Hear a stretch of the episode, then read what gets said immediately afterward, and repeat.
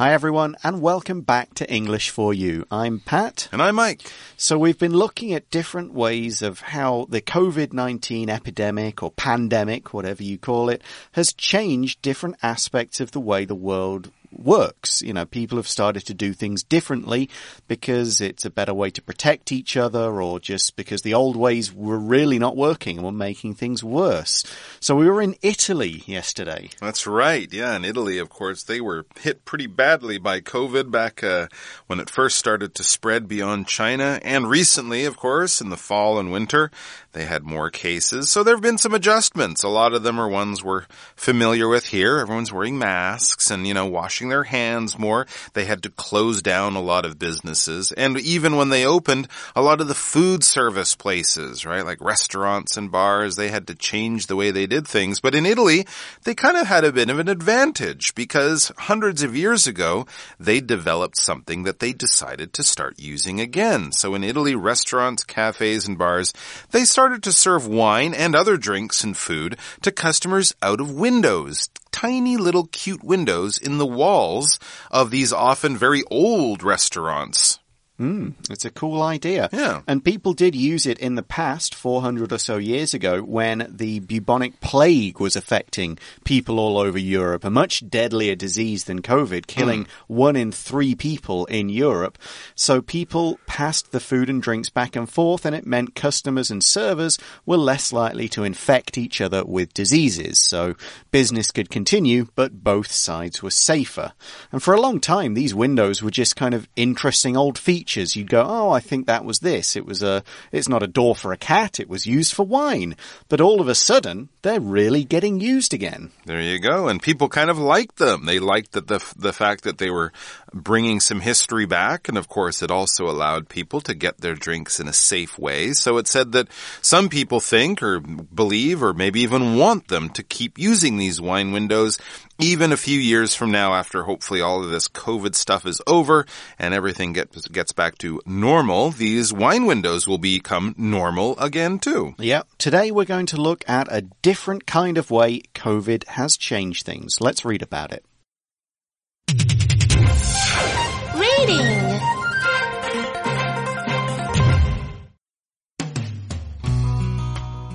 Listening to the office at home. Websites that help lonely workers. Millions of people around the world had to start working from home last year. This was part of an effort to help prevent the spread of COVID-19 in the workplace. Many people love working from home. They can sleep in and wear casual clothes, and there's no commute. However, others like to have a social place to go every day. Working from home makes them miss their colleagues and their usual office environment. For those workers, some creative people made websites that provide the typical sounds of an office. The Sound of Colleagues is a site that lets people listen to background noises such as typing, phones ringing, and printers running. The volume of each sound can be increased depending on how close you want to feel to it. I Miss the Office is a calmer site and includes the sounds of people talking. What these sites have in common is that they make us think about the sounds we take for granted every day. All right. So the title of our article for today is Listening to the Office at Home Websites that help lonely workers. Very interesting title. Listening to the office at home. First of all, we don't often think about listening to the office. We might think about working at the office or going to the office, but listening to the office?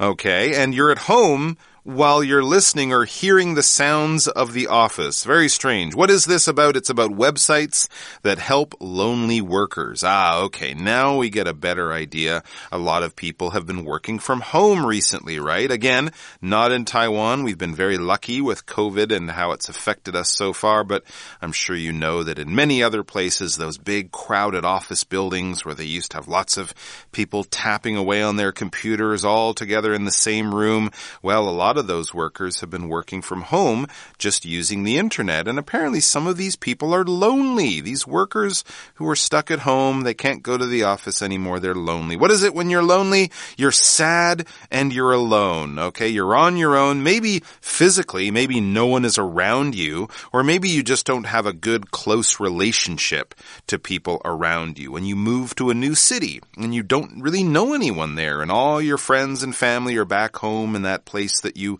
used to live at, uh, used to live in, and they're not near you, you could feel lonely. You can call them on the phone or text them or whatever, um, but still you're kind of on your own most of the time. So that feeling of being blue and sad because you're all alone in some way, that's the feeling of being lonely homesick often, we might say too. Um, when Jessie first went away to college, she often felt lonely and missed her family and friends back home. That's definitely a case of being homesick.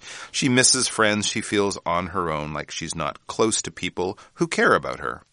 So, what is this idea all about? Well, as Mike has said, um, and we say in the article, millions of people around the world had to start working from home last year. That's right, working from home, also studying from home. A lot mm. of hmm. students have been doing that too.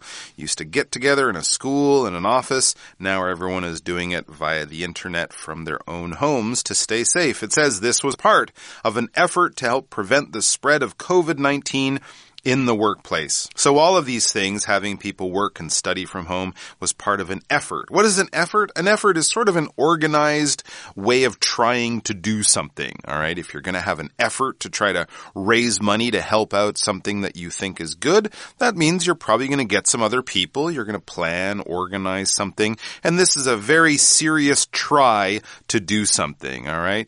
You won't say, Oh, I'm going to make an effort to tie my shoes before I go outside today. Well, you probably can do that and it's not a difficult thing. Uh, but if you have a really bad back, then bending down to tie your shoes, well, that might be an effort because there is an idea that this is a little bit difficult. This is something that's not easy or natural. It's something we're really going to have to work at and plan about and make a good try at because it might not happen just easily or naturally. For example, we might not get the project done in time, but we should at least make an effort. We should give it a really good try. Yeah, and this was done. So this whole idea of people working from home was to stop spreading COVID-19 in the workplace. And as you can guess from the word workplace, it's a place where people work. Now it could mean all kinds of places. So an office, it could be a factory, it could be a room at home which has been set up to work in. Could could be a school, a shop, a zoo. All of these are workplaces. Anywhere where somebody is being paid to do a job is a workplace. All right. So this is a big change, obviously. You used to get up and go to work five days a week and sit next to the same people, have lunch with the same people, have the same kind of routine. So this has been a big change and not always a bad change. As it says, many people love working from home. Mm -hmm. uh, we see in the article they, so that's workers, can sleep in and wear casual clothes and there's no commute. So to sleep in means to stay in bed later than usual. You could actually be sleeping or you could just be lying there enjoying a nice, soft, warm bed. We would usually sleep in on weekends when we don't go to work. And of course, if you don't have to spend half an hour or more on the bus, you could use that extra half an hour to enjoy a bit of extra sleep in the morning. And you can wear casual clothes. You don't have to put on a shirt and tie or even nice shoes. You can just wear a simple t-shirt, a pair of comfortable pants, and that's it. That's your casual clothes for your work. And what's more, no commute. Mm, that's another part of the regular working routine for millions and millions of people. The commute is that travel, that journey from your home to your work and from your work to your home at the end of the day. Kids will make a commute, school kids. We might call that the school run mm -hmm. or something like that, but basically it's the same idea. But this is a bit more of an idea that workers do. often, if you're looking at the people on the bus or the MRT or in their cars at rush hour in the morning going to work and in the evening going home, those people are called commuters, hmm. right? Because they are commuting. Yeah, and of course this can be a verb. You can say, I hate commuting to work, or mm-hmm. my, I, I commute for 20 minutes, or something like that. So yeah, not having a commute, being able to sleep in, being able to wear what you like, these are all great things about working from home, but as the article says, However, others, other people, like to have a social place to go every day. Interesting. Well, I can see that. You know, people like to chat and like to share uh, their lives and have a little bit of small talk. But working from home, it says, makes them miss their colleagues and their usual office environment. All right. So for these people working at home, it's kind of a lonely feeling. They miss their colleagues and the usual office environment. What is a colleague? It's basically a coworker, someone that you work with, maybe on the same level or at the same job maybe just in the same office. Yeah, so these people kind of missed being around their other friends and they missed the feel of being at work. So the article says, for those workers, so those that like the office environment, some creative people made websites that provide the typical sounds of an office. So the word provide means to give or to make something available. This is, if you go to a website, it could provide information. So it could give you information.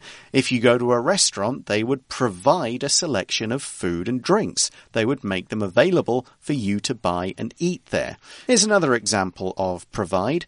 This food bank provides healthy food for people who are facing money problems. You go there, you say, I'm struggling a bit for cash. Um, can I get some food from the food bank? And yeah, sure, here you go. Here's something that other people have donated here for you to eat. All right. So if you're one of those folks who uh, feels a little lonely at home or you don't like the silence, you find if you put on the radio or something, it doesn't help you concentrate. You need that office sound. Well, it says the sound of colleagues. That's the name. The sound of colleagues is a site that lets people listen to background noises such as typing, phones ringing, and printers running. So it'll actually give you the sounds of an office or the sounds of colleagues, your coworkers in an office, but of course, this is all fake. This isn't a real office. It's just a website, but it'll give you all these background noises that you'll hear in your typical office. All right. Background is basically stuff that is behind the main thing. We can hmm. use it in a few different ways. Often it- I think of it in the in the plays that I've been in. Mm-hmm. The background is what's painted at the back of the stage. You know, mm-hmm. you've got the actors standing out at the front doing stuff, saying stuff, but the background there might be a few people standing there just acting a bit but not talking. There might be pictures that set up the scene that the the play is taking place in. This is the background. Background sounds are sounds that can be heard behind other sounds that are louder and more immediate. So you guys, if you're listening to us, Mike and I, are, we're, we're not the background, we're the main noise. But maybe if you hear the air conditioner, something else that's in the room making a quieter noise that's there most of the time, those are background noises, background sounds. Here's another example. The recording wasn't very good because there was too much background noise. We should try again. Yes, what would you hear as background noise in an office? Well, phones ringing as people call into the office, printers running, maybe people chatting in the background. You can't hear what they're saying, but you can hear just voices and typing. So there we use the word typing. Now, type is a verb and we use that when we're entering letters and numbers into a keyboard to go onto a computer screen or we can use it as a typewriter. We'd even say we type on our phone when we use our thumbs. However, in the article, we're using typing as a noun. It's got the ing on the end and it's the whole activity of doing some typing. If you have to type something up, you could say, I've got some typing to do. For example, I used to write a lot of my stories by hand and then I'd have all these handwritten notes. I had to do some typing so they turned into a story on a computer screen. And here's an example sentence using the word typing as a noun in this way. For my job, I have to do a lot of typing.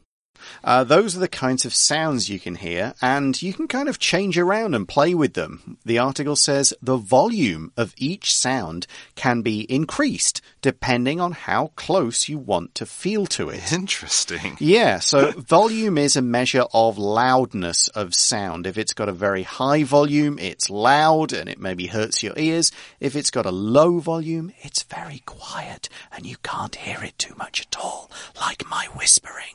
So here we go with an example. I know you are watching a war movie, but can you lower the volume on the TV? I'm afraid the police might come to see what's going on. There you go. You can change the volume on this website depending on what you like to hear. When something depends on, basically we're kind of saying that it's affected or it relies on or, you know, something else influences, something else has some control or some, you know, um, it, it changes it in some way, in the, in the way that we'll change our clothing. We'll pick different clothes to wear depending on the weather. If it's a really hot day, you're not going to have your thick sweater and your jacket on. You're going to wear your shorts and your t-shirt. So we change our clothes every day depending on the weather or the weather report or, or something like that. So these things have an effect. Uh, there's some kind of control between one to the other.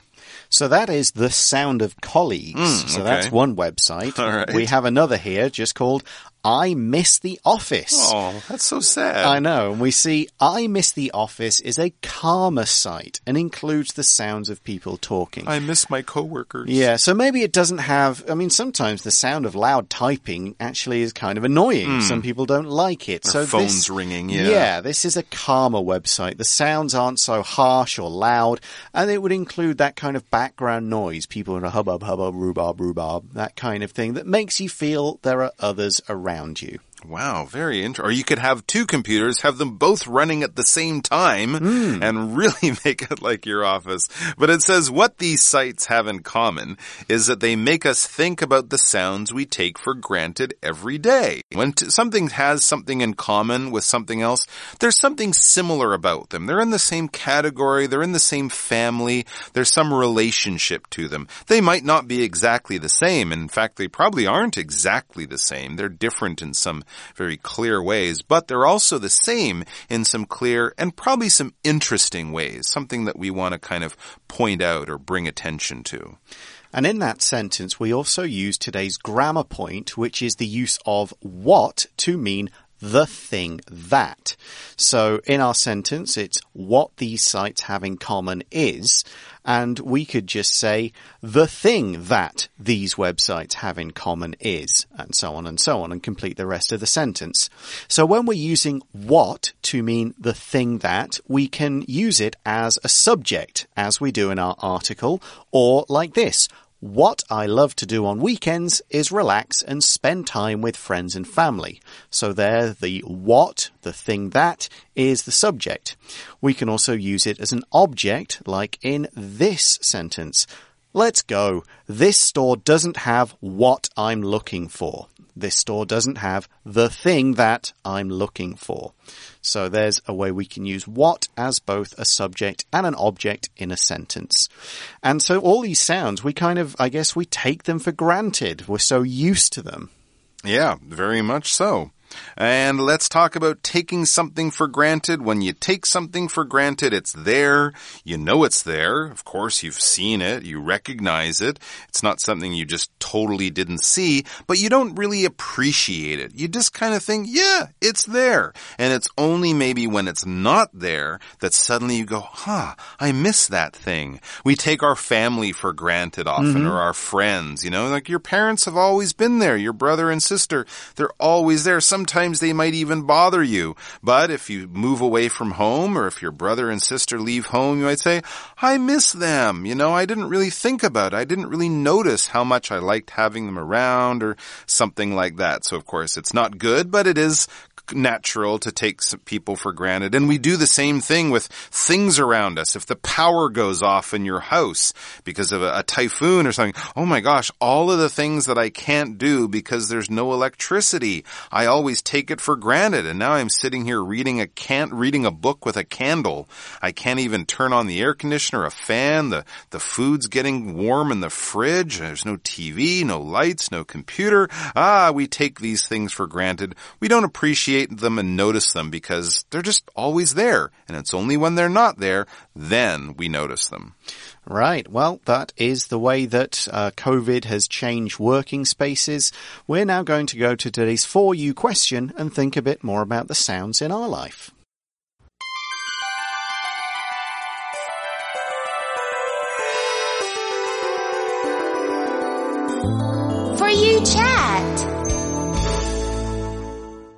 So the question is, what sounds are typically made in your classroom? Uh, we'll talk about our offices. Would you miss them if you did all your learning, or for us working, online at home? Yeah, typing, mouse clicking, uh, squeaky chairs. I don't think I'd miss my squeaky desk chair that I have in the office. Ah. Maybe the home one might be less squeaky and better, but um, yeah, those are those are the most ones I get in the office. Just type, click, squeak. Any for you? Uh, I guess coworkers chatting away, you know, sometimes that would be something you might miss, just that feeling of people around you, you know, the life that goes on. Um, sometimes it might be hard to sort of ignore it when you're trying to concentrate, Right. but I think a lot of these things, as we said, we take them for granted. And only when you're sitting at home going, it's so quiet. I can hear myself breathe. Mm. That's when it really starts to affect you. So I think just some of that background noise is nice to have. Yeah, I guess I listen to music a lot, so I I don't always hear the background noises. Okay. And I'd probably do so at home, so I hmm. probably wouldn't miss the background noises, to be honest. But there you go. And that's all the time we have for this article. Thanks very much for listening, everybody. For English for You, I'm Pat. And I'm Mike. Stay safe, and we'll talk to you again soon. Bye bye. Bye bye. Listening to The Office at Home. Websites that help lonely workers. Millions of people around the world had to start working from home last year.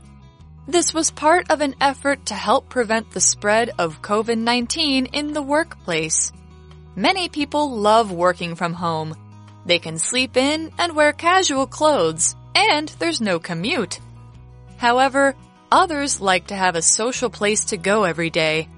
Working from home makes them miss their colleagues and their usual office environment. For those workers, some creative people made websites that provide the typical sounds of an office. The Sound of Colleagues is a site that lets people listen to background noises such as typing, phones ringing, and printers running.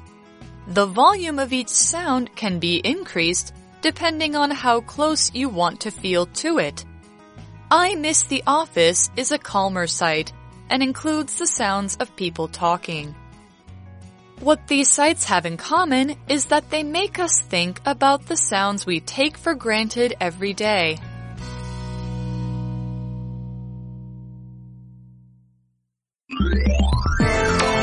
Vocabulary Review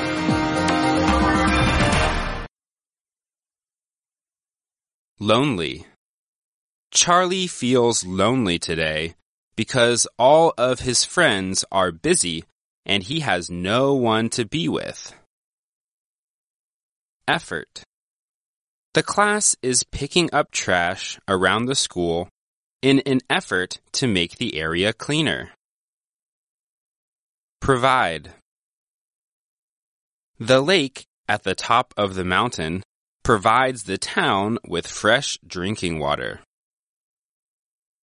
Background.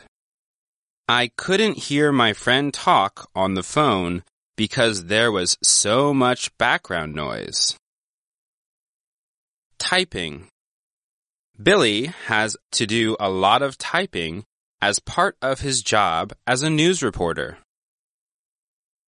Volume.